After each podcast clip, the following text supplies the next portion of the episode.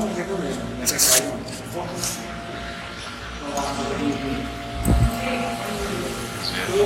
Então, quem já ouviu falar do arrebatamento? Eu vou. A, a ideia da formação de hoje é falar sobre o livro no geral. Qual é o contexto dele, quem escreveu, o São, São Luís. E, e, e por que esse livro? Né? É um contexto um pouco histórico, mas que vale a pena, porque é muito interessante. Vamos lá. Esse livro aqui, chamado Tratado da Verdadeira Devoção à Santíssima Virgem Maria.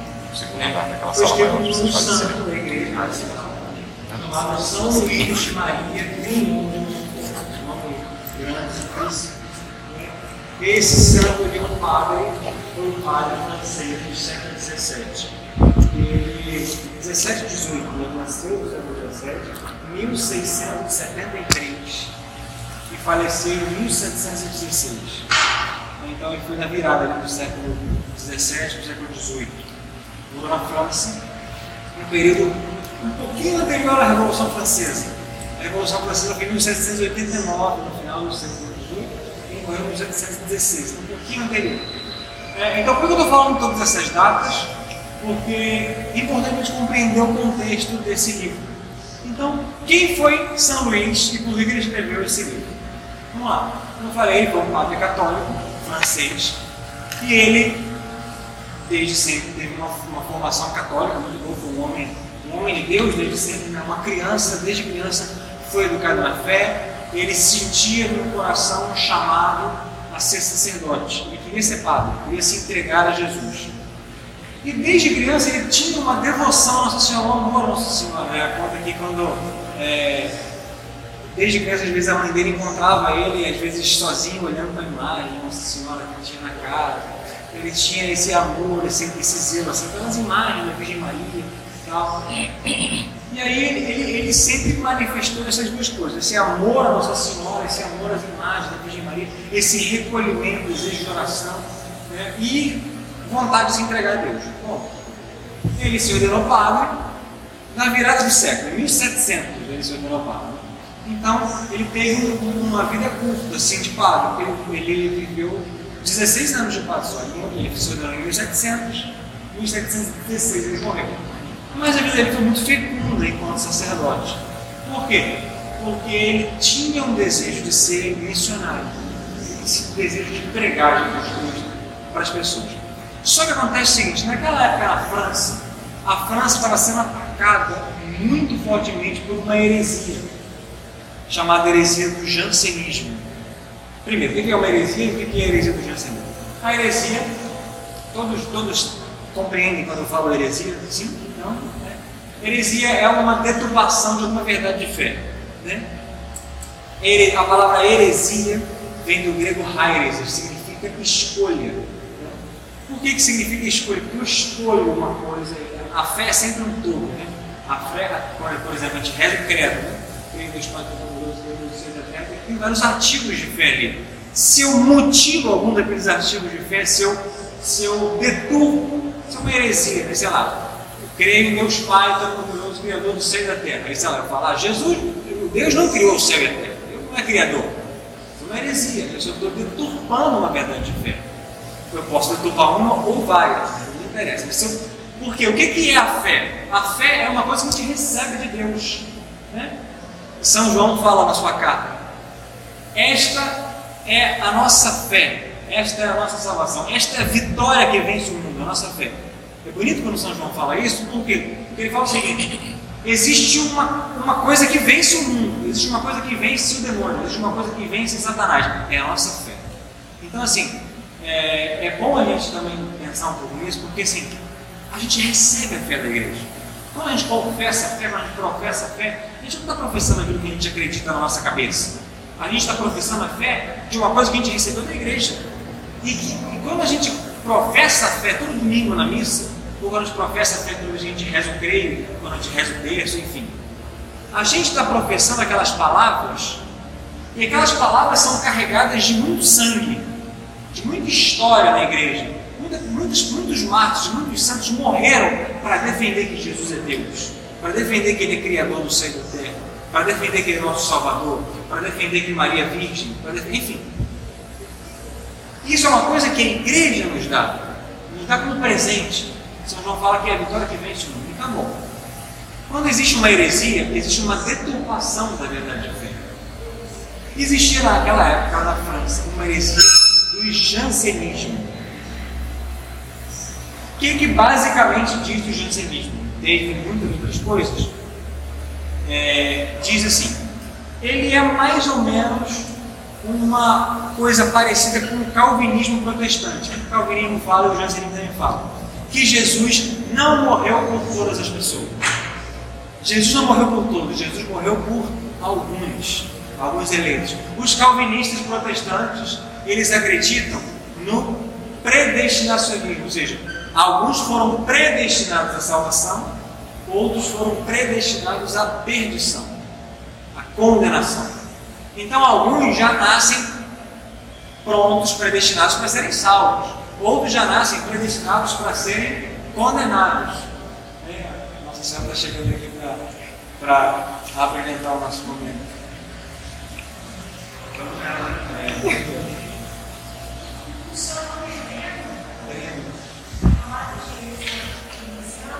Isso. Isso. Isso.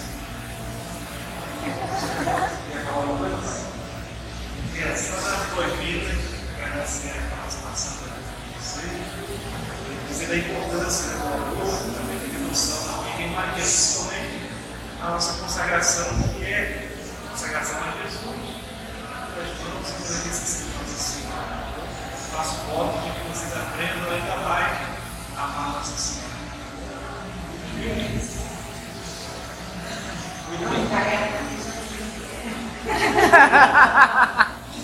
Muito bem. Então, assim, é, voltando, né? a gente fala. Essa heresia calvinista acreditava nisso. Algumas pessoas foram predestinadas para a salvação, outras pessoas foram predestinadas para a perdição. E como é que eles provavam isso? É uma coisa que a gente vê, às vezes, até hoje, em alguns meios protestantes. A pessoa, por exemplo, que, que, é muito abençoada na sua vida, que tem prosperidade material, né, que tem saúde, que tem dinheiro, que tem fama, que tem isso. Isso é um sinal de que aquela pessoa foi predestinada para ser salva. E a pessoa que tem doença, a pessoa que é pobre, a pessoa que. Enfim, isso são sinais de que ela foi predestinada para o inferno, para a condenação, de que Deus não a abençoou, Deus não a destinou para a salvação. Isso é heresia, tá, gente? Isso não é doutrina católica, não. A gente não acredita. Até porque, se a gente for pensar um pouquinho só, Nosso Senhor se fez pobre, Nosso Senhor sofreu, Nossa Senhora também sofreu, sujeitou a morte, etc, etc, etc. Então, isso não é sinal de perdição, é pelo contrário. Ok? Então, assim, o que acontece? Os jansenistas, os jansenistas, eles acreditavam um pouco nisso. Uma vez eu tive a oportunidade de ver alguns, crucifixos confeccionados por, por, pela ideia jansenista. Não sei, se, não sei se já viram, mas existem alguns crucifixos, hoje em dia a gente não vê mais muito, graças a Deus. Mas assim, alguns crucifixos, por exemplo, imagine aquela cruz, Jesus ali ele está de braços abertos, né? Numa tela cruz. A cruz dos jansenistas, elas, eles eram confeccionados, né? o leme da cruz era um pouquinho mais alto, e Jesus, em vez de estar com os braços abertos assim, ele estava com os braços abertos quase que sem estar aberto, né? o, o braço ele ficava para cima. Isso era uma forma de mostrar, através da iconografia, que em vez de Nosso Senhor estar com os braços abertos acolhendo os pecadores, né? ele está com os braços elevados para os céus. Significa que só alguns, aspas, passam ali entre os seus. Só alguns predestinados, só alguns eleitos. Não são todos que podem se salvar, mas só alguns que Deus escolheu. Então, essa heresia do jansenismo, ela estava infectando a França naquela época. E eles também, como é que eles conseguiam chamar muitas pessoas para essa doutrina errada? Através de alguns outros elementos. Por exemplo, eles, eles diziam que, diferente dos protestantes, qual era a diferença deles dos calvinistas? Os calvinistas eles eram muito materialistas, eles acreditavam que as pessoas tinham que ser. É, é a teoria da prosperidade que a gente acaba vendo às vezes hoje em dia também. Né? As, pessoas têm, as pessoas têm que ser ricas, as pessoas têm que ser materialmente muito abençoadas. Isso significa, e a lepra destinava a salvação. Só que os jansenistas, eles acreditavam, por exemplo, que existia algo de bom, que era sempre algo muito espiritual, e algo de mal, era sempre algo material. É, então, o foco, o foco da nossa formação não é, não é eles jansenistas, mas só para vocês entenderem como é que eles cativavam as pessoas. Eles eram pessoas que faziam muitas penitências, pessoas castas, eram, enfim. E eles pregavam muito isso, que o material era mal e o espiritual era bom. Então eles acabavam confundindo cabeça das pessoas. E o São Luís estava vendo isso acontecer. E ele falava, eu preciso pregar o evangelho, eu preciso pregar a doutrina católica, eu preciso converter essas pessoas. As pessoas estão sendo. Enfim, preciso pregar isso, as pessoas precisam se converter. E aí ele se sentia chamado de ser missionário. Então, é, começou a pregar. Ele precisava é, ele dizia que precisava pregar o reino de Jesus Cristo. Ele falava isso, precisa pregar o reino de Jesus Cristo, as pessoas precisam se converter, aceitar Jesus verdadeiramente como seu Senhor, etc. Até que ele foi é, até o Papa, né? o Papa Clemente XI, o Papa da Ele foi em 1706, né? ele foi até o Papa e ele foi pedir para o Papa, Santo Padre, eu preciso pregar nas regiões é, eu quero ser missionário nas regiões longínquas, eu quero ser missionário nas regiões é, onde a fé não foi alcançada, etc. E aí o Papa falou assim: meu filho, você vai ser missionário sim, mas você não vai ser missionário em terras longe. Você vai ser missionário na sua pátria, porque na sua pátria essa heresia está infectando as pessoas. Então te enviar como missionário para que você possa, nesses lugares da França, trazer a fé católica de volta. E aí São Luís entendeu a missão dele. Então ele voltou para a França, ele para Roma, ele fez uma peregrinação a pé, durou 90 dias a peregrinação dele, a pé para a França. Ele só levou na peregrinação o seu, a sua Bíblia, o seu rosário, né, as suas crenças, e o seu breviário, que é a oração Liturgia das Horas. Né? Então ele, foi, fez uma peregrinação como penitência também, para que Nosso Senhor desse a ele a graça de ser um bom pregador.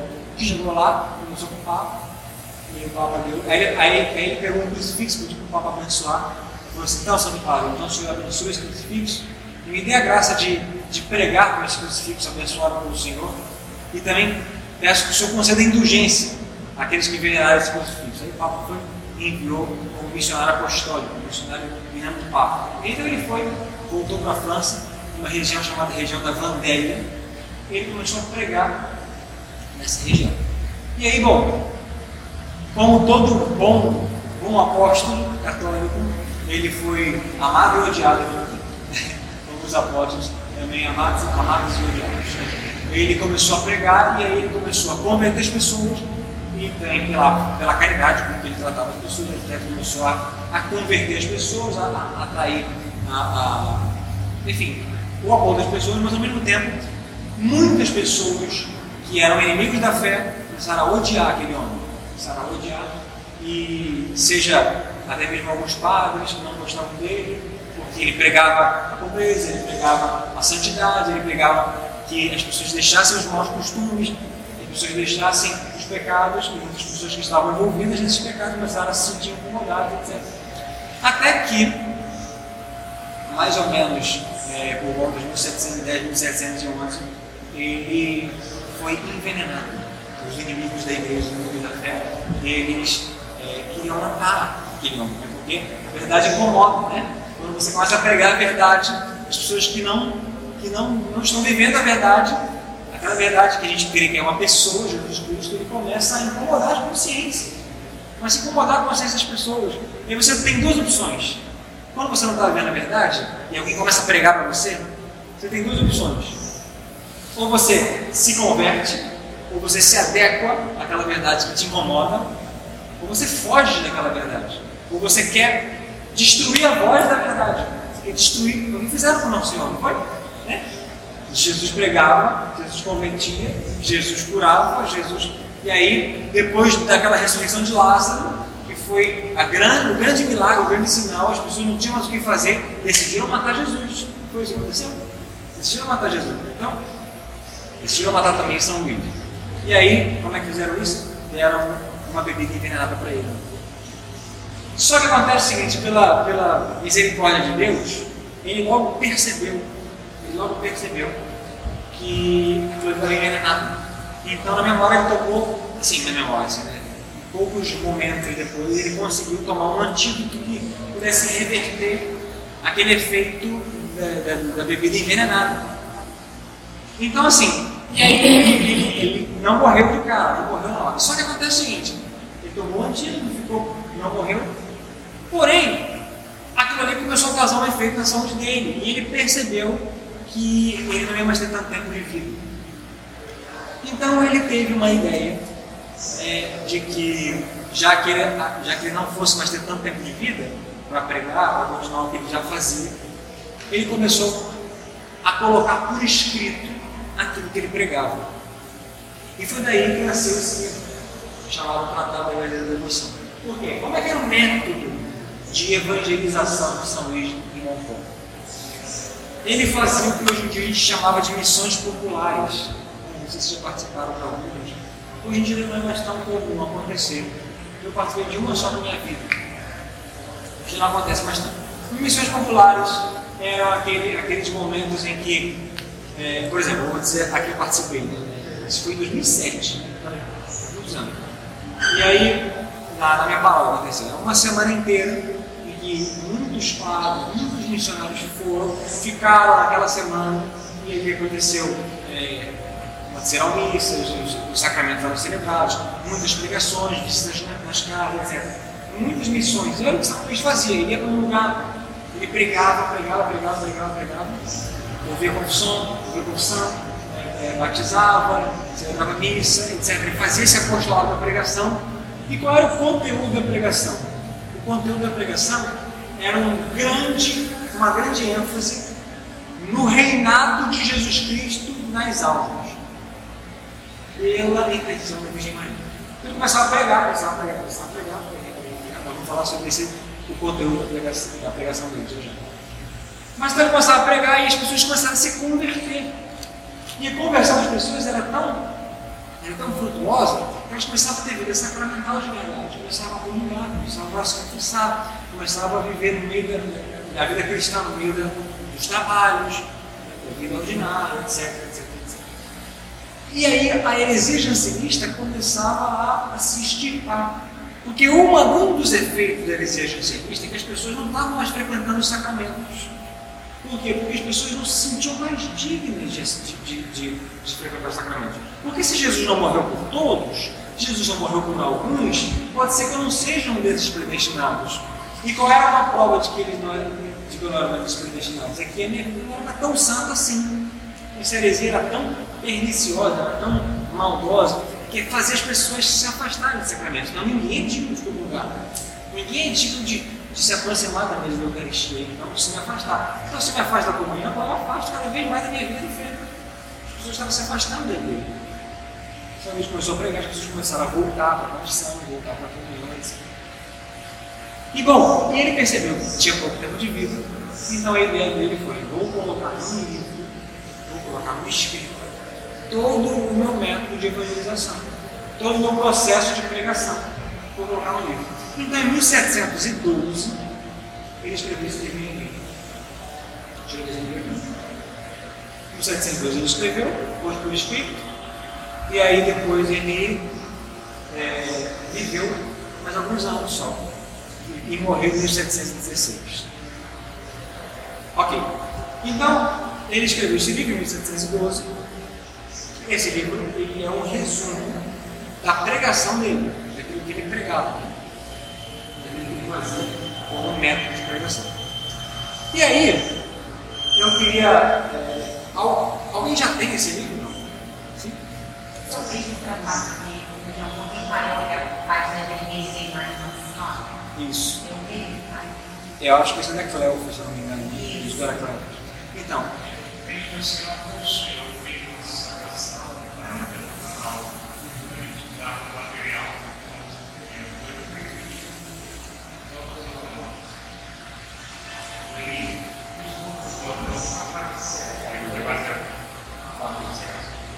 Esse livro ele tem várias edições. Né? Essa edição aqui é da Vozes. Tem essa edição da Cleo, mas tem. Tem a edição da Arca de Maria. É, eu nem lembro, mas tem Mas tem muitas edições. Então, assim, quem quiser comprar, quem quiser ter depois, vale, vale a pena. Nas Paulinas tem. Nas Paulinas tem isso aqui, da voz. Mas vai acabar assim, não. Não tem voz assim, não. É muito fácil. Não, o da, o da Cleto é pouquinho maior. É. Eu acho que eu já, eu acho que a própria voz tem outro que é mais assim é qual? Ah, tá bom. É, então tem outra versão maior. É que esse aqui é muito pequenininho, tem muita. Não, uma letrinha. De bolso. É, de bolso, pois é. Bom, então assim, aí, é, então, mas o senhor já leu, né? Mas alguém já leu? Não, já leu? Leu tudo? Sim? Já leu? Ah, ok. Então quem já leu vai lembrar, mas quem não leu, eu vou falar agora. Então eu queria começar falando um pouco sobre, sobre é, esse contexto histórico do livro. Por quê? Porque isso tem muito a ver com o próprio escrito. Porque ele escreve daquilo que ele falou, escreve daquilo que ele, que ele pregou. E aí eu queria ler um texto para vocês, que existiu uma profecia sobre esse livro aqui, pelo próprio São Luís, que ele não tinha dimensão do que acontecer, mas aconteceu. Que é o seguinte, o número 114 desse livro, eu vou ver aqui, o número 114 do tratado, ele começa a falar de uma coisa que ele experimentou. Deixa eu achar aqui. Achei. Ok. Quando vocês forem ler, vocês vão ver isso o seguinte: ele está falando sobre, nessa parte, no livro 114, alguns números anteriores, ele está falando sobre devoção Nossa Senhora. Como essa devoção deve ser. Isso a gente vai falar depois. Como ela deve ser? Ele enumera várias características. Ele fala sobre a verdadeira devoção à Santíssima Virgem. Então ele fala assim: a verdadeira devoção é interior, ela é eterna, ela é santa, ela é constante. Começa a falar sobre as características dessa devoção. A gente vai daqui a pouco, gente vai falar depois. Eu acho que você tinha falado no outro encontro, tudo bem. É, de repente ele para. Você vai lendo o livro, ele para. Ele começa a falar de uma coisa que ele viu, que aconteceu. Eu vou ler para vocês e depois eu comento o que foi. Número 114, ele diz assim: Vejo, está falando assim, uma coisa que ele viu, eu vejo no futuro animais frementes que se precipitam furiosos para dilacerar com seus dentes diabólicos este pequeno manuscrito. Do livro que ele está escrevendo. Ele para, ele meio que dá uma pausa no que está escrevendo. Ele fala assim: Eu estou vendo um monte de bicho, uma função os demônios, furiosos, rodeando esse livro, querendo dilacerar, querendo rasgar, querendo acabar com o que eu estou escrevendo aqui. Estou vendo. Aí ele fala assim: Vendo é, este pequeno manuscrito e aquele de quem o Espírito Santo se serviu para escrevê-lo, ou seja, ele mesmo. Ele está falando assim: Eu estou vendo o demônio com raiva do que eu estou escrevendo e de mim. Ou seja, tá, o demônio está querendo rasgar isso que eu estou escrevendo e está querendo me matar, ele está querendo acabar comigo. Ou seja, ele vai tentar acabar, então vou retomar a leitura. Vejo no futuro animais trementes que se precipitam furiosos para dilacerar com seus dentes diabólicos este pequeno manuscrito e aquele de quem o Espírito Santo se serviu para escrever. Ou, ao menos, para fazê-lo ficar envolvido nas trevas e no silêncio de uma árvore, a fim de que ele não apareça. Eu quero dizer assim? O demônio quer destruir isso que eu estou escrevendo aqui. Se ele não conseguir, ele de algum modo vai tentar esconder, para ninguém ver, para que ele não apareça. Ele vai tentar silenciar o que eu estou fazendo aqui. O demônio está com raiva. Eu estou dizendo o seguinte: o demônio está com raiva do que eu estou fazendo. O demônio está com raiva do que eu estou escrevendo. Ele vai querer destruir isso aqui para que ninguém ouça, para que ninguém tenha acesso. Aí ele continua: atacarão e até perseguirão aqueles e aquelas que o lerem e o puserem em prática. Você está querendo dizer o seguinte: ó, está com raiva desse conteúdo aqui, ele vai querer destruir o que eu estou escrevendo. Ele vai querer me destruir também. Se ele não conseguir, ele pelo menos vai tentar esconder. E se alguém conseguir encontrar e ler ter acesso aqui, ele, ele vai perseguir essa pessoa, ele vai atacar essa pessoa para que ela não consiga viver o que eu estou propondo aqui. Esse que o está escrevendo. Mas aí ele vai me dar um. leva para cima, assim, continua dizendo assim. Mas não importa. Tanto melhor. Se melhor assim. Isso é bom sinal. Esta visão me encoraja tá e me dá esperança de um grande sucesso. Isto é, qual é o sucesso? Qual é o sucesso que ele está prevendo aqui? Continua. Um esquadrão de bravos e destemidos soldados de Jesus e de Maria, de ambos os sexos, homens e mulheres, para combater o mundo, o demônio e a natureza corrompida, nos tempos perigosos que virão e como ainda não houve. Falando do futuro. Ele está prevendo o futuro aqui. Uma previsão. Então o que ele está querendo dizer é o seguinte? Ele está vendo, tá vendo que o demônio está com raiva daqui, ele vai querer esconder, ele vai querer fazer com que as pessoas não tenham acesso. Então ele fala assim: Isso não me dá medo, isso me encoraja, isso me enche de vigor, porque eu sei que isso significa que aqueles que tiverem acesso a esse livro, aqueles que tiverem acesso a esses ensinamentos e que puserem em prática aquilo que eu estou pregando aqui, vão ser grandes soldados de Jesus Cristo. E vão. Oi? Teve não como essa. Não como essa. Essa foi uma grande visão que ele teve. Se foi a primeira, não sei. Foi aquilo que deixou escrito. Né? Mas é, essa foi a, a, a, mais impactante e, e, e, aqui, e que se cumpriu. Eu vou dizer agora como é que ela se cumpriu. E bom, é, então ele está dizendo isso, que as pessoas que lerem e que puserem em prática se tornarão soldados de Cristo. Serão homens que vão combater o demônio, vão combater a carne, vão combater o mundo e vão colocar aonde passarem, sobretudo por causa da sua própria vida, vão colocar o reinado de Jesus, vão implementar o reinado de Jesus. Então ele está falando que as pessoas que lerem os enigmáticos são soldados de Cristo. Bom, acontece o seguinte, é óbvio que a gente pode interpretar isso de modo metafórico, assim, de modo espiritual, como ele fala. Tudo que tem a ver com o Evangelho causa raiva no diabo. Tudo que tem a ver com o Evangelho causa o demônio quer, quer, quer, quer, quer acabar, ele quer mutilar. Né? Lembra, por exemplo, quando Jesus apareceu na, naquela passagem do Evangelho para aquele possesso de Gerasa, que foi aquele homem que estava entre os túmulos, os grilhões, né, com correntes, etc. Todo mundo tinha medo dele porque ele não conseguia sair.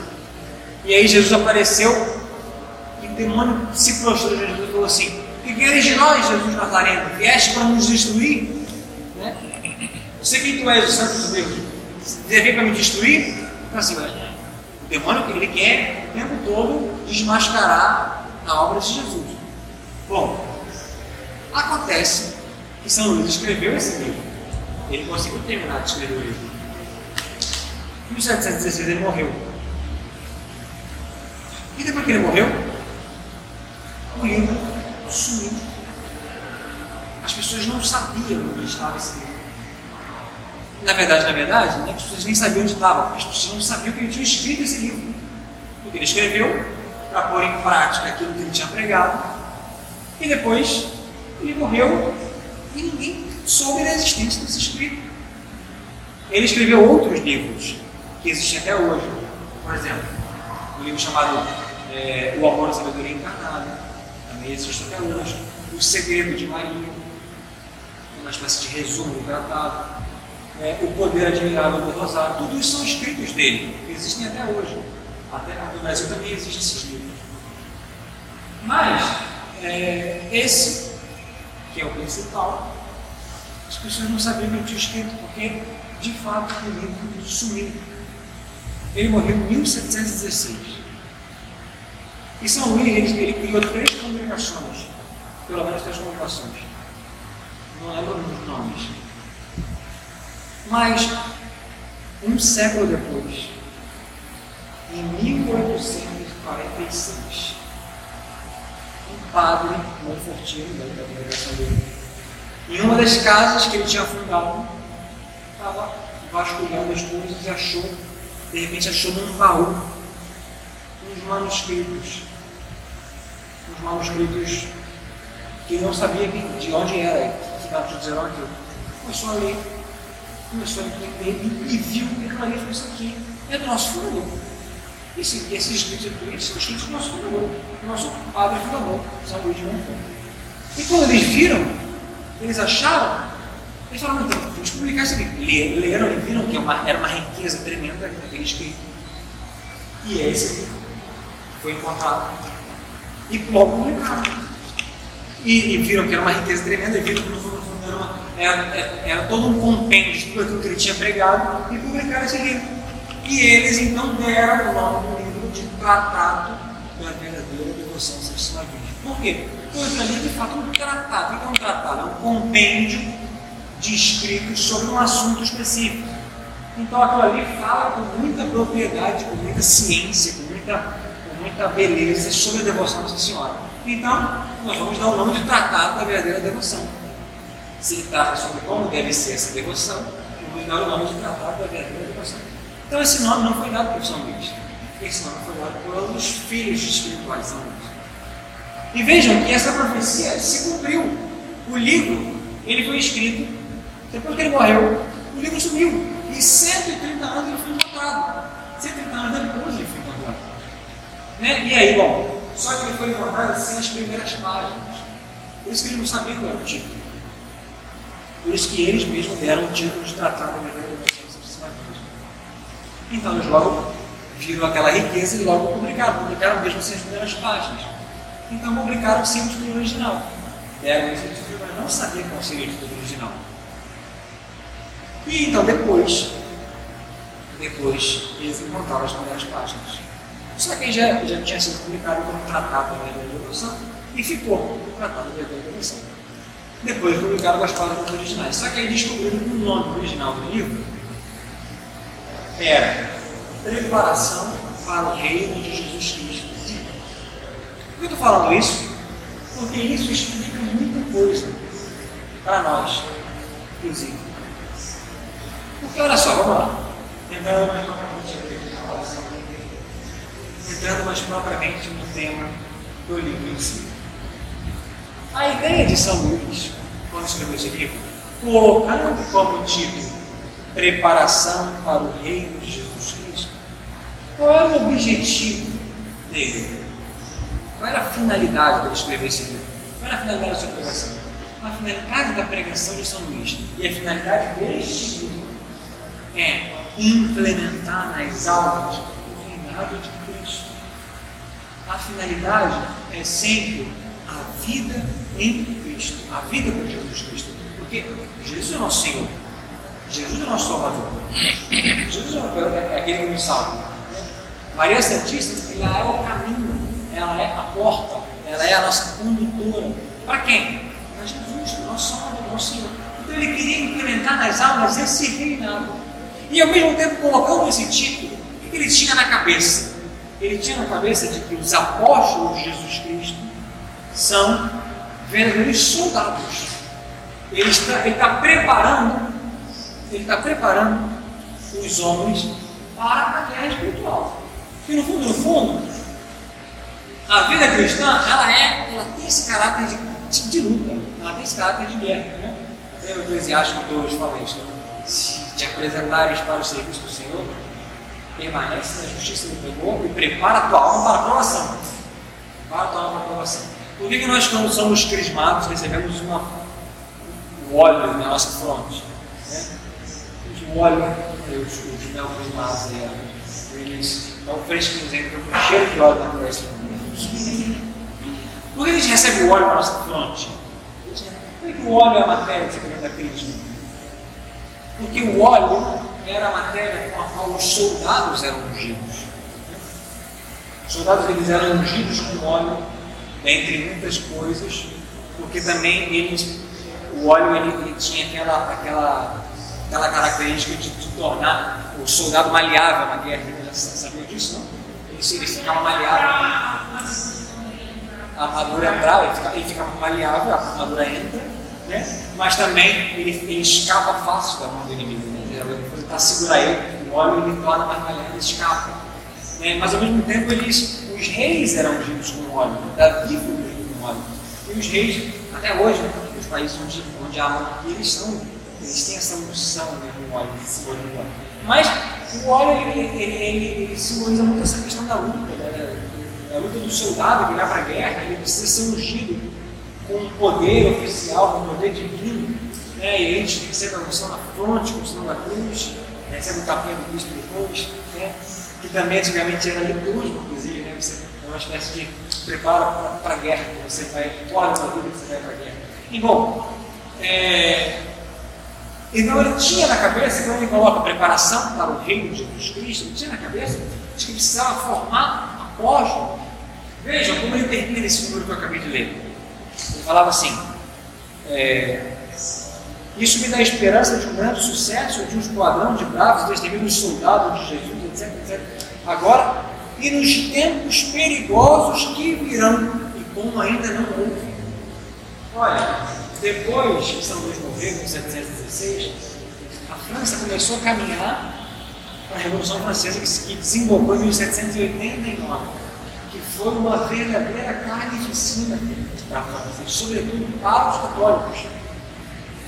Para vocês terem uma ideia, dentre vários, vários teóricos da Revolução Francesa, existiu é, os criadores da enciclopédia, o Diderot e D'Alembert, eles tinham, eles falavam que o ideal da revolução é matar o último rei enforcando com as tripas do último padre. Esse era, ele falava que esse era o ideal da revolução, que queria acabar com a monarquia francesa com o altar da Igreja Católica. Tanto que depois, isso pinceladas históricas, tanto que depois a Catedral de Notre Dame, na França, por um período de tempo ela foi destruída, ela foi tirada do poder da igreja e ela se tornou um templo a aspas. Deus a razão. Então é isso, isso aconteceu. Num período de tempo ali na Revolução, na época inclusive de Napoleão, ela parou de ser igreja católica, né? parou o templo católico, e ela se tornou um templo à razão. Então existia uma perseguição tremenda ao catolicismo francês milhares e milhares de mortes a padres católicos, a freiras católicas. É, existe um relato das carmelitas de Compiègne, por exemplo, foram as carmelitas da Revolução Francesa. Vocês têm uma ideia, o governo revolucionário, eles entravam nos conventos e, arrestavam todo mundo. As carmelitas, que eram, são até hoje freiras de clausura, elas, elas, eles entraram no convento das carmelitas, arrastaram elas para a guilhotina. Uma por uma foi morrendo na guilhotina. E é um relato muito bonito Vale a pena depois pesquisar. Coloque lá no Google assim. Mar, é, da Revolução Francesa, Carmelitas mártires da Revolução Francesa. É muito bonito esse relato. Cada uma vai, ela ia, uma, uma e uma freira religiosa carmelita, elas iam para a guilhotina é, cantando é, Veni Criato, né, cantando o hino ao Espírito Santo, e depois começava a cantar hinos a Nossa Senhora e e os, as pessoas que estavam vendo aquilo ali relatavam de que as vozes das irmãs se faziam ouvir a uma só voz e depois o barulho da lâmina da guilhotina fazia com que os cânticos parassem. Ou seja, elas iam cantando hinos a Deus e só paravam de cantar porque eram mortos. Então, assim, um relato bem bonito, vale a pena ler. Então, assim, é, depois, a, a própria, o próprio governo revolucionário francês ele fez um juramento, ele criou um juramento para os padres, eles queriam criar uma, uma igreja estatal, uma igreja do Estado, e que não era obediente ao Papa, que não era obediente a Roma. Eles criaram um juramento e submetiam todos os padres franceses àquele juramento. O juramento de obediência ao Estado em detrimento da obediência a Roma. Então, se o padre fizesse aquele juramento, tudo bem, estava tudo bem com ele, mas ele a partir de agora se tornava um padre juramentado, um padre que não era mais vinculado à igreja de Roma, mas era vinculado à igreja do Estado. Isso era uma apostasia, isso era uma apostasia da fé. E os padres que não eram juramentados, eles eram mortos, na guilhotina. Você vê o nível de perseguição, o nível de ódio à igreja católica. Até, por exemplo, um outro parênteses aqui para abordar para a história é, o São João Maria Vianney, que era um santo francês também, ele viveu, ele é o padroeiro dos párocos, né? ele viveu depois, ele viveu assim, um período pós-revolucionário, do século XIX, mas ele na infância ele pegou um pouquinho da Revolução Francesa. E ele conta ele, lembra, ele lembrava da infância dele, ver aqueles padres fiéis à igreja, tendo que vir ser a missa escondido, sim, tendo que ser a missa de madrugada. Ele lembra que, aquela imagem dele, de um padre chegar de madrugada na casa das pessoas com uma bolsa, com os paramentos dentro da bolsa, toda amassada, tendo que ser a missa escondida, ouvir confissão. Aquilo ali foi criando nele o desejo também de ser padre, etc. Possível nível de perseguição à igreja que foi sendo criado. Bom, até hoje a perseguição que existe com os cristãos, uma perseguição agora que não é mais, não é mais estatal, não é mais de morte, mas é uma perseguição moral, etc. E tem colocado ela abaixo, as ideologias, etc. Ele profetizou isso, ele falou assim: vão acontecer esses tempos. Vão acontecer esses tempos em que os inimigos da igreja vão perseguir os cristãos vão querer acabar com a fé católica, vão querer destruir a fé no coração das pessoas, vão querer destruir o reinado de Cristo no coração dos homens. Então eu preciso formar apóstolos aqui para que sejam fiéis, para que sejam homens fortes, para que sejam pessoas que vivam a fé, para que sejam pessoas que comunguem, que vivam a vida sacramental, que tenham devoção à Nossa Senhora, etc. Um dado interessante é que quando veio a Revolução Francesa, Aquela região da Bambeia onde ele pregou foi a região onde houve mais mártires. Ou seja, foi uma região onde as pessoas mais guardaram a fé. Ou seja, historicamente falando, houve uma comprovação da eficácia da pregação daquele homem. Isto é, da, da eficácia do método que usava. Então, bom, tudo isso para dizer é, para falar que a vida dele estava entrelaçada com as, o conteúdo dessa aula. E agora, encaminhando mais para o final dessa formação, falando um pouco mais sobre o conteúdo tratado propriamente dito. Bom, o título diz Tratado da verdadeira devoção. Eu queria falar um pouquinho sobre a devoção à Nossa Senhora e a devoção do geral. É, nós temos dois dias de formação, hoje e no dia 10, é isso? A nossa próxima formação. É, é difícil também fazer um grande resumo do livro dos tempos mas do livro dos dias. É, porque são muitos temas bons, assim, mas dá para fazer, gente vai fazer. Mas o que eu, quero dizer com isso? É que eu recomendo vivamente que quem tem livro, quem consegue ter acesso, que leia é muito rico, mesmo.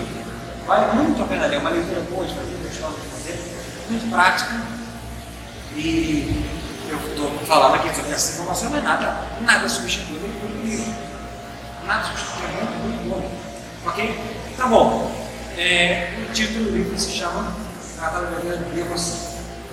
E é muito providencial a gente falar sobre isso numa paróquia de Nossa Senhora de Fátima.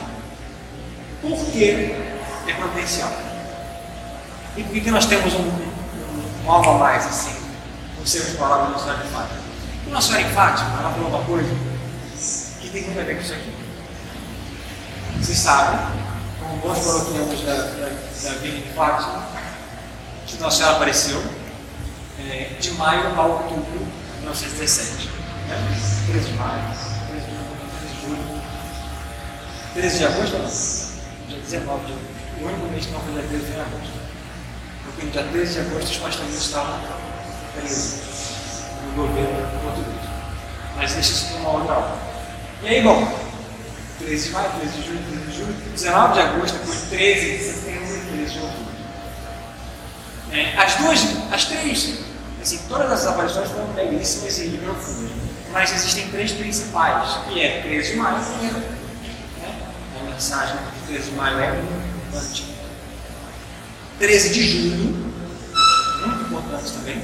E 13 de outubro, foi a última. Essas três são as principais. Mas no dia 13 de julho, teve um, uma, uma situação importante ali. Que foi que Nossa Senhora, ela mostrou o inferno dos pastores. No 13 de julho, ela deu aos pastores a visão do inferno. Ela mostrou o inferno E bom, eles viram o inferno. E depois que eles viram o inferno, depois que eles viram o inferno, é, Nossa Senhora falou uma coisa para eles.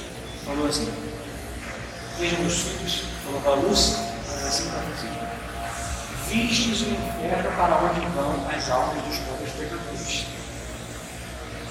Para as salvar, para as salvar, ela falou uma coisa: Para as salvar, meu filho quer estabelecer no mundo a devoção ao Imaculado Coração.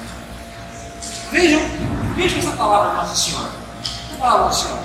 O meu filho, ou seja, Jesus, não sou eu, não é um anjo, não é uma pessoa, não é um papa. O meu filho, para salvar as pessoas do inferno, para tirar as pessoas do inferno, para que as pessoas não caiam no inferno, para que as pessoas, as pessoas não se precipitem para que as pessoas não se percam eternamente.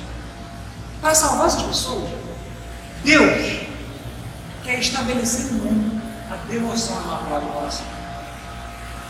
Vejam a força dessa palavra na história de Fátima.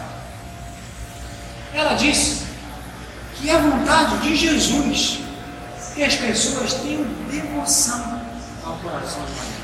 Devoção à Nossa Senhora. É para salvar as pessoas que ele vai criar devoção no coração das pessoas. Então, é muito oportuno, é pedido de Nossa de Fátima, que a gente tenha devoção de Maria. E bom, o que é devoção? Devoção. São Francisco de Sales, ele fala que a devoção, ela é uma virtude do amor. Ela é uma, uma, uma virtude atrelada ao amor. Se a gente pudesse mudar a palavra devoção por uma espécie de sinônimo, a gente poderia dizer o seguinte: devoção é uma prontidão ao amor. Uma prontidão está ligada ao amor, prontidão na servidão. Exemplo: temos aqui diversas mães que vão entender o que eu estou falando. Uma mãe, por exemplo, ela, quando tem um filho pequeno, um filho, uma criança, um bebezinho, muitas vezes tem que acordar de madrugada quando o filho chora. Né? Tem que acordar de madrugada. Quando ela acorda de madrugada e levanta, está dormindo. Aquilo ali não necessariamente está atrelado ao seu sentimento. Porque o amor, ele não está necessariamente vinculado ao sentimento. Às vezes o sentimento vem, às vezes o sentimento vem. Mas o amor é superior ao sentimento. Uma mãe, quando acorda um filho de madrugada, ela não acorda saltitando de alegria. Ela não acorda, ah, que maravilha, o filho está chorando, então vamos cantar aqui agora, três horas da manhã, vamos alegrar. Aquilo não é gostoso fisicamente, não é prazeroso fisicamente. Ou estou falando bobagem? Não, tá certo. Aquilo não é prazeroso fisicamente, mas ela não fica. Será que eu devo atender meu filho? Será que eu devo ir lá falar? Não, ela vai. Ali é uma prontidão. Não é uma prontidão que brota do sentimento gostoso de estar fazendo alguma coisa. Em outro momento, não. Em outro momento do dia em que ela está mais disposta, ela está lá cuidando do filho, aí olha para o filho e sente um sentimento de amor, de afeto, sente um sentimento, aí, aí brinca com o filho, sorri com o filho, aquilo ali vem com um sentimento. Mas tem outra hora que não vem com sentimento. Ela só vai e faz. Porque existe uma, um, um império do amor que faz com que ela esteja pronta para fazer. E a mínimo, ao mínimo choro do filho ela levanta para ela. Isso é devoção. É uma, é uma prontidão vem do amor. É isso que é devoção. É isso que Deus quer fazer conosco em relação à Virgem Maria. Uma devoção, uma prontidão, uma prestar serviço, mas não por obrigação, não por, não por uma imposição externa, por amor, por amor que eu tenho à minha mãe. Bom, mas por que devoção à Virgem Maria?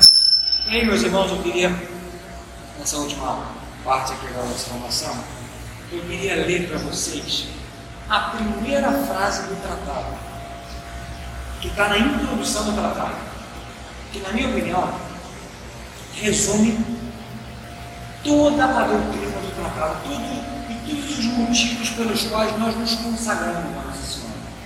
Vejam, olha só. São Luís começa o tratado assim. Foi por intermédio da Santíssima Virgem Maria que Jesus Cristo veio ao mundo. Isso é uma constatação. Né? Uma constatação da qual às vezes a gente não se dá conta, mas é uma constatação. Jesus veio ao mundo como? Por Maria. Né? Às vezes os protestantes não pensam nisso, mas isso é um fato.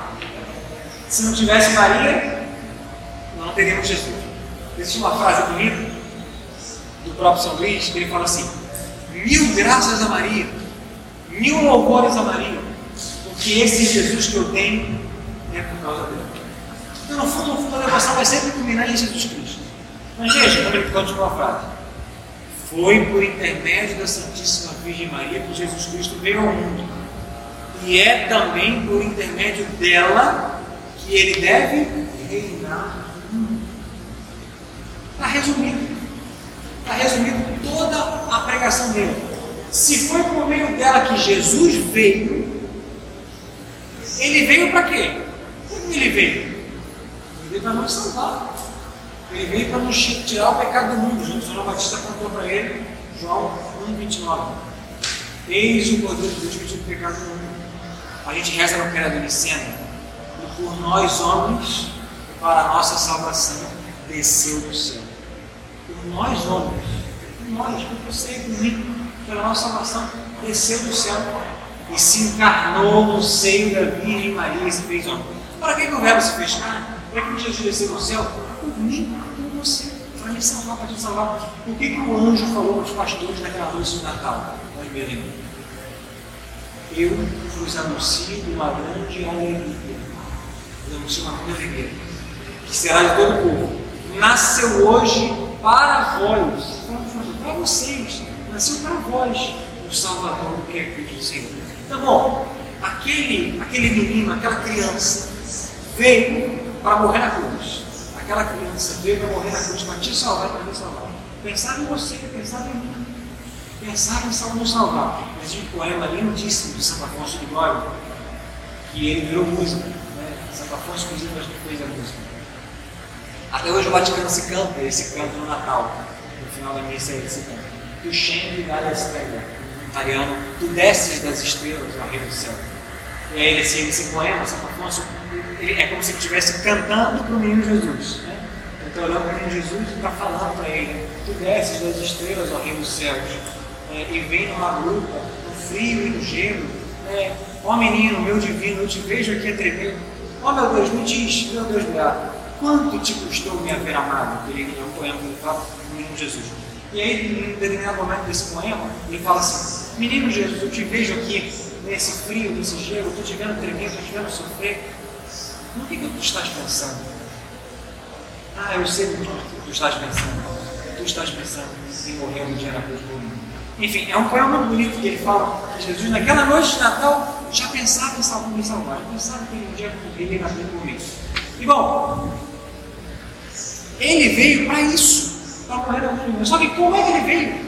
Ele poderia vir de milhares de formas. Ele poderia vir, poderia salvar de milhares de maneiras, mas ele quis, foi a vontade dele, nascer no meio de um nascer por meio da Virgem Maria. Ele veio por ela.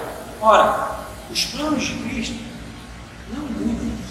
Se ele veio por meio dela, e se ele quer reinar nos nossos corações, ele continuará reinando nos nossos corações como Deus da Virgem Maria. Então, olha, a Virgem Maria foi um caminho. A Virgem Maria foi um meio através do qual Jesus entrou no mundo. Por isso que ele é chamado de aurora da salvação. Lembra o que é a aurora? É aquela luzinha antes do sol nascer. Antes de vir o sol, vem aquela luz da aurora, que é aquela luzinha que já anuncia que vem o sol. A Virgem Maria é aquela luzinha que anuncia que virá o sol da nossa salvação, virá o sol da humanidade. Por isso é chamada de aurora da nossa salvação. Então, quando a Virgem Maria nasce, é a alegria, é a alegria da terra também, é a alegria dos anjos. Quando a Virgem Maria vem ao mundo, virá aquela por meio da qual virá o Salvador. Então, bom, Jesus veio por meio dela. Então, Jesus continuará reinando nos corações também por meio dela. Então, terminando, terminando essa formação, no capítulo 5 do tratado, dar um salto aqui agora, para falar do capítulo 5, porque no capítulo 5 ele fala sobre os motivos que nos recomendam essa devoção. Deixa eu achar o caso aqui, para que você entenda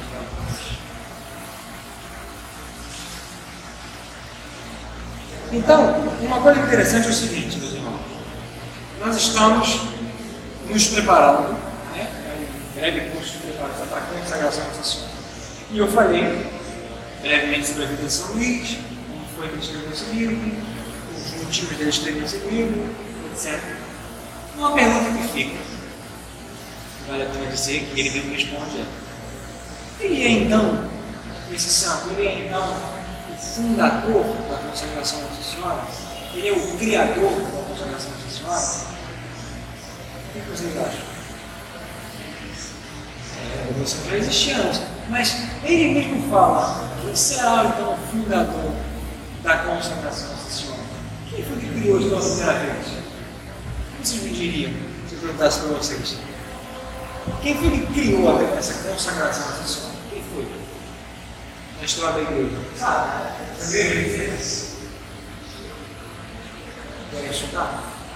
O anjo da anunciação? O anjo da anunciação? Quem concorda com o fato? Concorda? É resposta. Hã? Sabe Isabel? Que é, vocês estão colocando duas respostas. Jesus. Jesus na cruz. Boa resposta. Na verdade, certa resposta.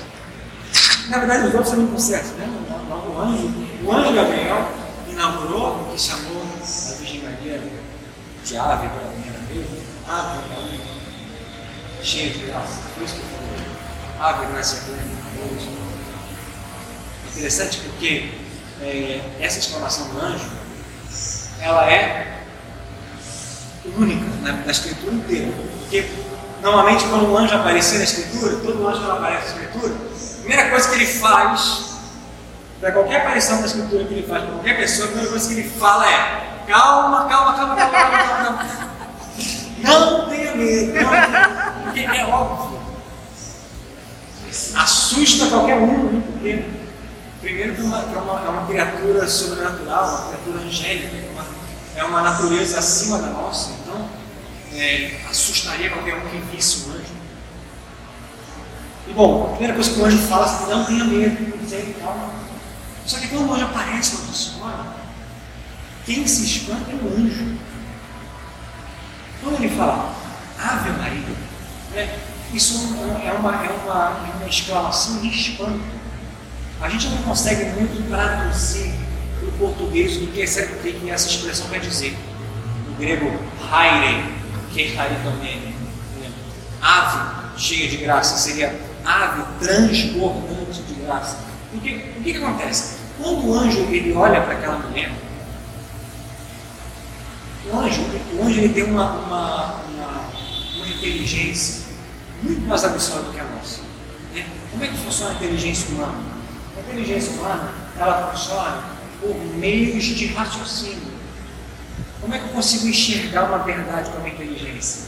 Eu vou calculando, eu vou estudando, eu vou pensando. E tem uma hora que eu falo, entendi. Né? A gente vai estudando, a gente vai lendo, fala, como é que funciona isso aqui? Eu vou pensando. Ah, entendi. É assim que funciona a inteligência do homem. A inteligência do anjo não é assim. A inteligência do anjo é aquilo que a gente chama de intuição. Né? O que, o que é intuição para nós? Quando a gente fala, quando a gente fala assim no senso popular, intuição. Fulano tem, tem uma intuição. É, intuere no latim é olhar. É olhar. Intuir é olhar. Como assim? Como é que funciona a inteligência do anjo? O anjo ele olha e ele enxerga aquela verdade. Não precisa ficar pensando, ficar raciocinando, precisa ficar construindo raciocínios. Ele olha para uma coisa, ele enxerga o que é aquela coisa, ele enxerga o que aquela coisa significa, quais são as consequências daquela coisa, tudo que envolve ali, ele sabe, não precisa ficar pensando. E ele não precisa descobrir coisas novas depois, porque ele olha e ele sabe. Por isso que Satanás jamais vai se converter. Por isso que o diabo, o diabo não vai se converter. Porque ele sabia muito bem as escolhas angélicas são escolhas sempre definitivas. Porque quando ele vai escolher uma coisa, ele tem diante de uma coisa. Quando ele tem diante de si uma escolha, algo para eleger, ele sabe muito bem quais são as consequências das, suas escolhas. Né? Se ele vai escolher isso, vai escolher aquilo, ele sabe muito bem se escolher isso, vai dar isso, se escolher aquilo, vai dar aquilo. Ele conhece, ele intui a verdade, ele enxerga a verdade. Então o diabo sabia muito bem quais as consequências de negar Deus. de ir contra Deus. Enfim, por isso que ele não se converterá nunca. Então, quando o anjo olhou para a senhora, ele viu a alma de Maria. E ele viu o seguinte: normalmente, os homens sempre são. Ele viu o seguinte: a natureza de Maria, a natureza humana de Maria é inferior a ele. Porque Maria é uma mulher e o anjo é anjo. Ser humano, naturalmente, é um ser inferior ao anjo. Porém, quando ele viu que na alma daquela mulher, que seria inferior a ele, ele viu que na alma dela existia amor a Deus e ultrapassava todos o amor de todos os anjos juntos. Uma união com Deus que ultrapassava a união de todos os anjos juntos. Existia o amor que Deus tinha por aquela alma, ele conseguia enxergar. Então ele olhou para ela e se escapou. Ave transbordante de graça.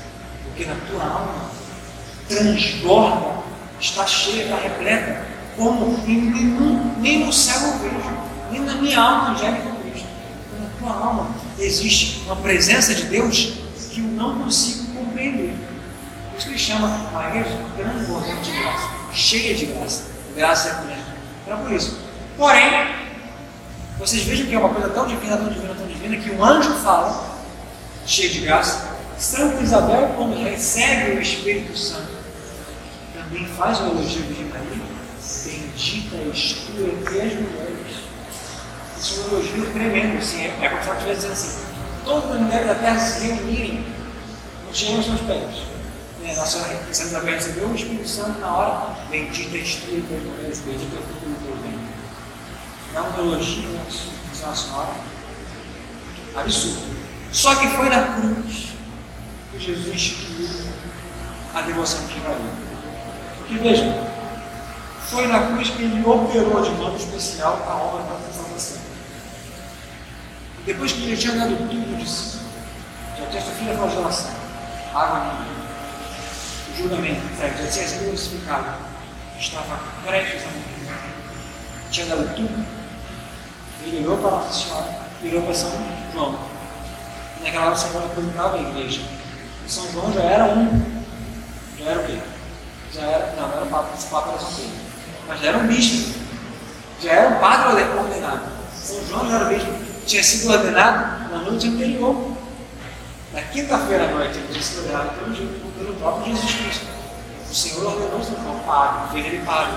Dali era o único apóstolo da família. Era o único apóstolo da família. Então ela olhou para João e falou: Eis aí a tua mãe. É como se ele estivesse dizendo para a igreja: Eis aí, igreja, a tua mãe, estudando para, estudando para o meu corpo, que é a igreja, aquela que gerou o meu corpo físico, que eu assumi. Se a igreja é a continuação do corpo de Cristo, né? a mãe que é de Cristo é a mãe também da igreja. Então Jesus ali, ele faz o quê? Ele consagra a igreja de Maria. E ao mesmo tempo ele aponta para a Virgem Maria como um caminho. Ou seja, igreja, se vocês querem realmente serem santos, se vocês querem amar Jesus, se vocês querem serem fiéis a mim, se vocês querem se unirem a mim, eis o caminho pelo qual eu vim até vocês, eis o caminho que vocês vão tornar. São José Maria Escrivá tem uma frase que ele dizia: A Jesus sempre se vai, se volta por Maria. A Jesus sempre se vai, se volta por Maria. Então, meus irmãos, esse é o motivo pelo qual nós queremos nos consagrar a Virgem Maria. Porque ninguém foi tão consagrado a Nossa Senhora como Jesus. Eu sou consagrado a Nossa Senhora. Ele deu voto da Virgem Maria. Ele é o certo da sua mãe. É, imaginem a casa de Nazaré. Jesus viveu quantos anos publicamente? Quantos anos viveu, viveu é, Jesus? Entre o seu batismo, batismo lá com São João, e a sua morte, foram quanto tempo? Três anos. E Jesus, quando morreu, tinha quantos anos? 33 anos. Significa que ele viveu 3 anos de vida pública e os outros 30 de vida privada, só na casa de Nazaré. Senhora de São Imagine a casa de Nazaré. Nosso Senhor servindo a Nossa Senhora, sendo obediente a Nossa Senhora. O Evangelho de São Lucas diz: quando eles voltaram de Jerusalém para Nazaré, depois lá da perda e do encontro, Aí o Evangelho dizia assim: voltaram para Nazaré e Jesus era submisso à sua mãe. Agora vocês imaginam o verbo de Deus, Deus encarnado, sendo submisso à sua mãe, sendo, submisso, sendo obediente, sendo pronto a qualquer chamado de marido, né? porque pedido de Nossa Senhora da casa, ali que ela precisasse, pedir a Jesus, meu filho, faz isso aqui para mim e pronto, Deus serviu a sua criatura. Então, assim, com que amor não ornou Deus a sua mãe? Então, bom, e ele deu essa mãe para nós. Essa mãe que era dele, ele deu para nós. Deu como um caminho. Deu como um caminho. Então, bom, só dizendo, encerrando aqui agora, encerrando. É, o livro capítulo 5, só vou dizer os títulos, os subtítulos do capítulo 5. No próximo encontro a gente já entra propriamente nos capítulos principais. Eu vou falar só, só dos temas, é, dos temas do livro. Né? E aqui, bom, no capítulo 5 ele diz assim, motivos que nos recomendam essa devoção. Quais são os motivos que realmente nos recomendam a ter uma devoção a Nossa de fato? E aí no artigo 1 ele fala assim, essa, essa devoção nos expõe inteiramente ao serviço de Deus. Primeira coisa, ela nos faz seguir. Né? Quando me torno devoto da Virgem Maria, quando sou consagrado à Virgem Maria, ela me faz servir ela me faz ser mais prontamente filho de Deus. Né? Então, bom, eu sou filho de Deus. Aí, bom, artigo 2, muito interessante. Esta devoção nos leva a imitar o exemplo dado por Jesus Cristo e a praticar a humildade. Jesus foi servo de Jesus serviu a Maria, Jesus submeteu a Maria, eu também a Jesus, me submetendo a Maria. Né? E sou humilde, então diz né? Olha só que coisa, eu quero ler um trechinho só dessa parte, que vale muito a pena. É, olha só que coisa bonita. Jesus deu mais glória a Deus, seu Pai, durante todo o tempo de submissão à Santíssima Virgem, como não lhe deu entregando os últimos três anos de sua vida fazendo a coisa de Jesus. Ia pregar por toda parte e ia converter os homens. Por isso, que ele está falando aqui? Jesus deu mais glória a Deus, se submetendo a Nossa Senhora durante os 30 anos, do que durante os três anos pregando, convertendo, fazendo milagre. Sabe por quê? O que que fez o pecado entrar no mundo? Hum? A soberba. Ou, ou uma outra coisa. Só desobediência. Isso é bíblico. São Paulo fala em 1 Coríntios 15 que fala que foi a obediência de Cristo que salvou a humanidade da desobediência de Adão. Foi uma desobediência. Deus falou assim: não comerá de fruto. E Adão foi lá e desobedeceu. E essa desobediência carregou para nós a perdição. Então ele fala que Jesus reparado, é claro que a maior obediência que salvou a foi a obediência de Cristo ao Pai. Né? O Pai mandou o Filho ao mundo para salvar. O Filho foi obediente ao Pai. Mas durante 30 anos ele foi obediente a Virgem Maria. E Jesus é verdadeiro Deus verdadeiro homem. Ora, curar, fazer milagre, salvar os homens, pregar e converter o mundo é próprio da natureza divina de Cristo. Curar os homens, fazer milagre, enfim, tudo isso é próprio da natureza divina. Mas quando Jesus decide ficar 30 anos obedecendo, ele está com a sua natureza humana curando o homem, santificando o homem. Então ele deu mais, se eu fala aqui, ele deu mais glória a Deus obedecendo o que 30 anos. Então veja que coisa belíssima que está falando assim. Com essa devoção à Virgem Maria, com esse amor nós, nós imitamos Jesus que passou 30 anos obedecendo, servindo Nossa Senhora. E assim também salvou o homem. Bom, para poder, para poder não demorar muito, é, ao mesmo tempo ele fala da nossa indignidade. Nós éramos indignos de receber o Salvador, Deus somente. Nos deu uma, uma, uma, um mediador, que é a Virgem Maria, para que a gente pudesse ser salvo por ela.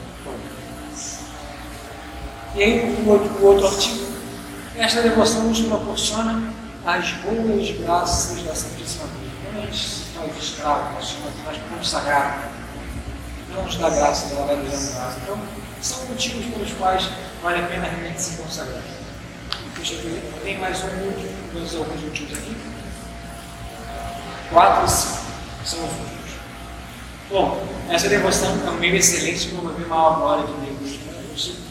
Promove a glória de Deus através da devoção Nossa Senhora. E no fim, essa devoção conduz a uma união com Jesus.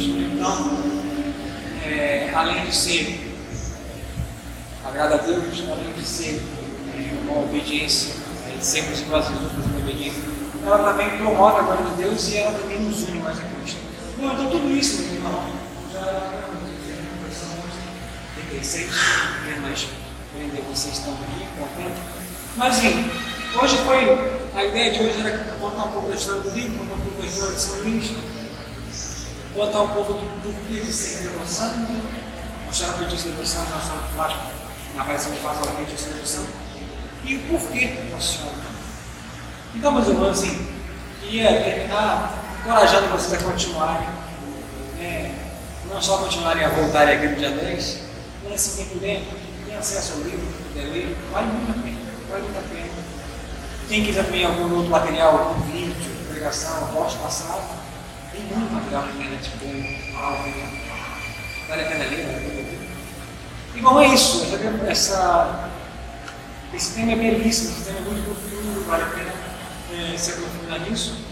E no nosso próximo encontro, dia 10, a gente vai entrar de cheio nos temas mais profundos do trabalho. Como eu falei, são dois encontros para falar de tudo possível. Né? Falar de tudo possível. Mas é, é para instigar vocês também a ler e se preparando para no dia 17, 18, 17, né? A dia de Coração, é, poderem fazer a consagração. E agora me dando conta de uma coisa muito legal, que falei que Nossa Senhora de Fátima disse, que meu filho quer estabelecer uma devoção do Imaculado Coração. A gente vai fazer a consagração no dia do Imaculado Coração. Então, Deus tem que se lembrar. Então é isso. Vocês têm alguma pergunta, alguma dúvida, algum comentário? Sim? Não? Muita informação? Um abraço para a senhora fazer tudo. Gente, isso fica assim, na minha cabeça, para mim é tão forte. Você precisa esse tempo, né? Pai, a.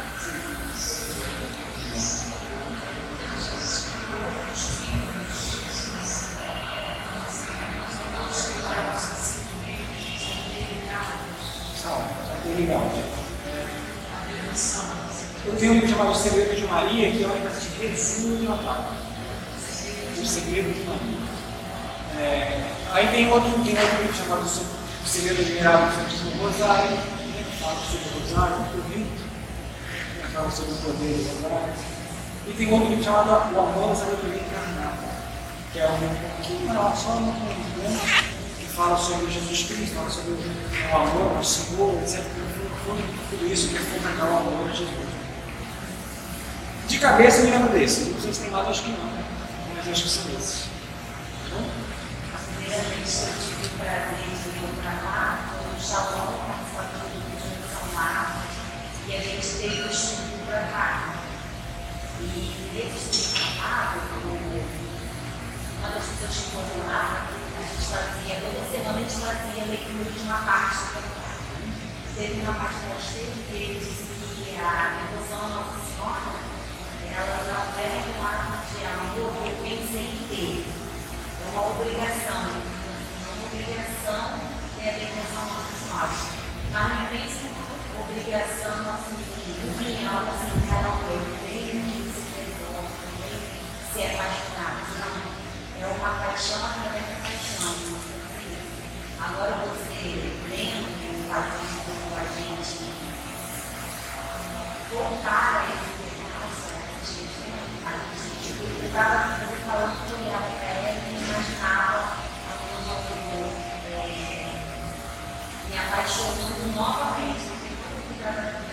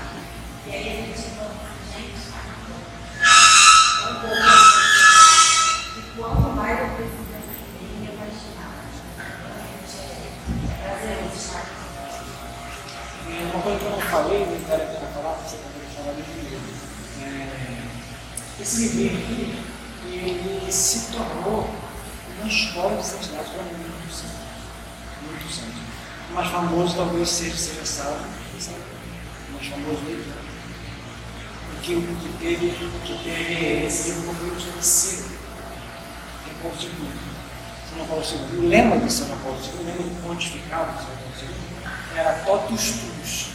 Né? E totus tuus é um, é um texto que ele pegou daqui.